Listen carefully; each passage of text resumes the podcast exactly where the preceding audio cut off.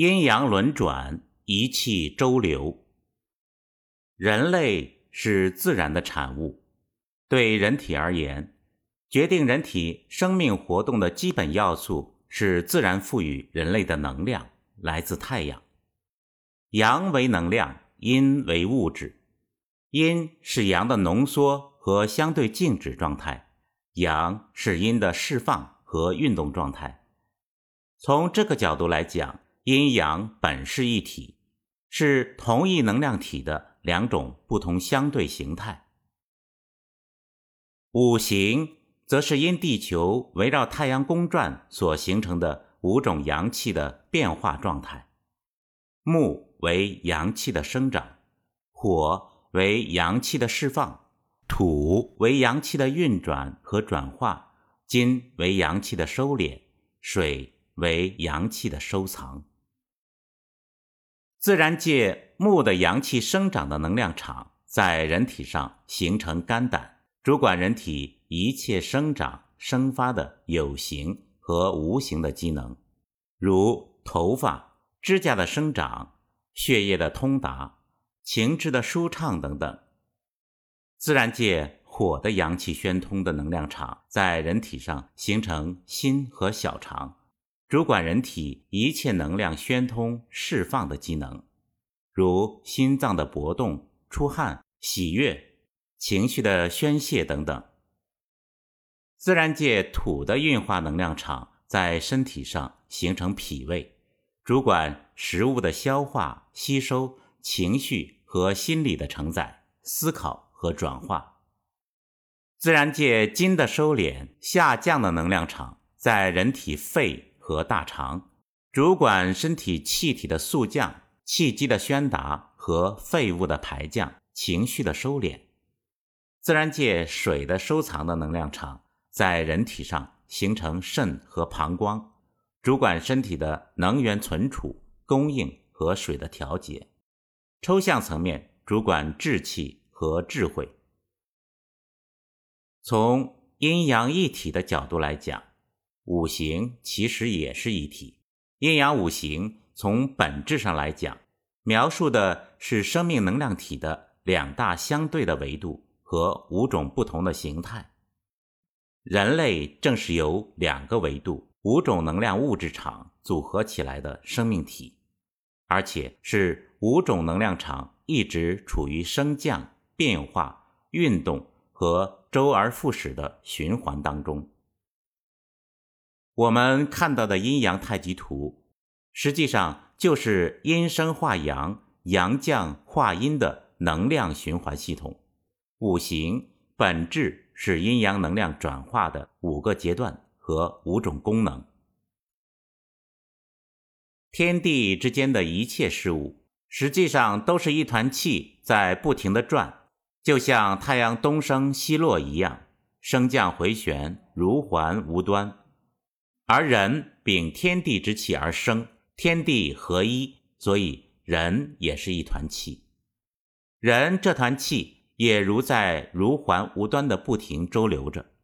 这个理论在中医的经典《黄帝内经》中有过多次描述，但比较含蓄。第一次清晰提出这个理论的是清代名医黄元玉先生，即一气周流学说。黄元玉指出，中医并不像后人所说的那样有各种门派之别，而是非常简单，并且这个道理从来也没有变过。历代名医的各家学说不过是对中医的片面理解而已。大道之简，中医竟然是如此简洁易懂。当黄元玉妙悟其黄，领悟到中医的真谛之后。不禁对自己发出了这样的感慨：“空明言物，自负自古无双。”这绝不是自吹自擂。那么黄元玉到底悟出了什么呢？他悟到了，从这个角度来认识人体的生理和疾病就简单多了。脾胃是人体的中焦，人体这团气就是从脾胃开始升降周流出来的。人体这一气往上升的时候，就是身体的肝气和心气；往下降的时候，就是人体的肺气和肾气。脾胃之气位居中焦，成为肝、心、肺、肾升降的枢轴。人体的这一气升不上去也会生病，降不下来也会生病。中焦脾胃之气转动不利也会生病。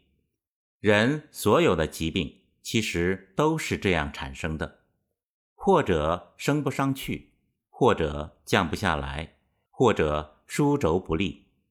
治疗的时候，只要升不上去的帮他升，降不下来的帮他降，中焦不运的帮助他健运中焦，所有的疾病都可以很简单的治愈。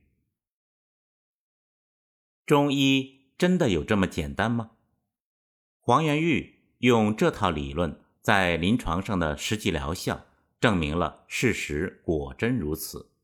从此，他的医术日进千里，很快就闻名遐迩，连乾隆皇帝久病不愈都要请他去诊治。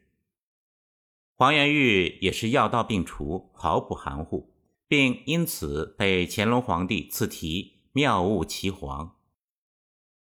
黄元玉把他这套一气周流、升降回环、如环无端的理论系统的总结，著书流世，就是我们今天看到的《四圣心源》。《四圣心源》这本书是我向中医爱好者隆重推荐的一本系统入门之书。宇宙的起源是先有能量，后有物质。能量是运动的。物质是相对静止的。虽然我们强调阴阳平衡，但阴阳的作用是有差别的。在阴阳平衡当中，阳起到了主导和引领作用。《黄帝内经·阴阳应象大论》称：“阳生阴长，阳杀阴藏。”《素问·生气通天论》中说：“阳气者，若天与日。”失其所，则折寿而不彰，故天运当以日光明。是故阳阴而上，位外者也。因此，中医和西医很大的一个差别在于，西医通过体检测量有形的物质体来分析疾病产生的原因，通过化学药品、手术等改变有形的物质层面来达到治疗的作用。中医则关注能量体，通过关注能量体，让人体的能量运动和自然保持一致，同时通过自然的能量场影响病变的能量场，从而达到治疗的目的。中医注重能量体的改变，西医注重有形物质体的改变。古时距今虽远，然而天地还是这个天地。人参也还是这样的人参，天地宇宙之间的道理并没有改变。中医理论古今如一，并无二致。利用这套理论指导中医临床，用很普通的药物做简单的组合来调节人体之气的升降，就可以达到效弱扶骨、复悲而愈的疗效。